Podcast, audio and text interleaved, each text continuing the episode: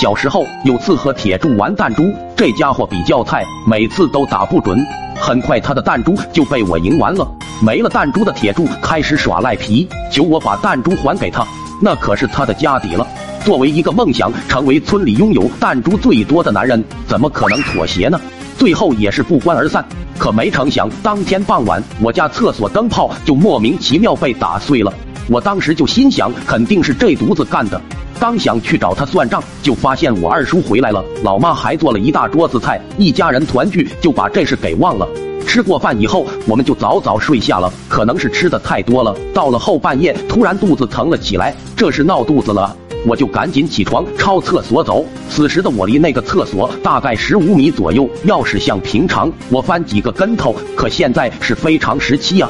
闹过肚子的人，特别是那种箭在弦上的感觉，都深有体会。那个时候可是不敢跑的，得小心踱步，缓慢移动，还得紧紧夹住才行。经历了十五米的煎熬，终于是到达了厕所。那时候农村厕所非常简陋啊，简简单单搭两块木板就完事了，下面就是坑位。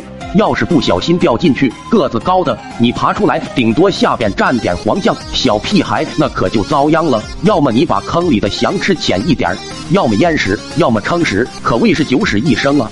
此时我才想起来，灯泡被铁柱这犊子打烂了，这黑灯瞎火的，我也不敢乱来啊！就在门口一个坑位，准备蹲下。此时我二叔也是拉肚子呢，刚好也是蹲在门口的坑位，那么黑我肯定没看见。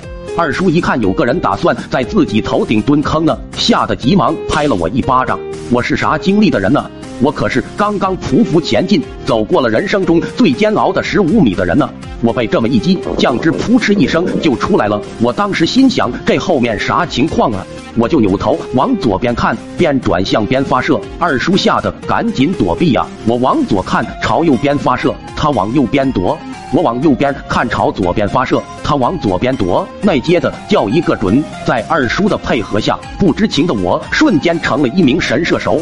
二叔最后一个踉跄，直接掉进了粪坑。我当时环顾四周，还寻思着这后面也没人呢。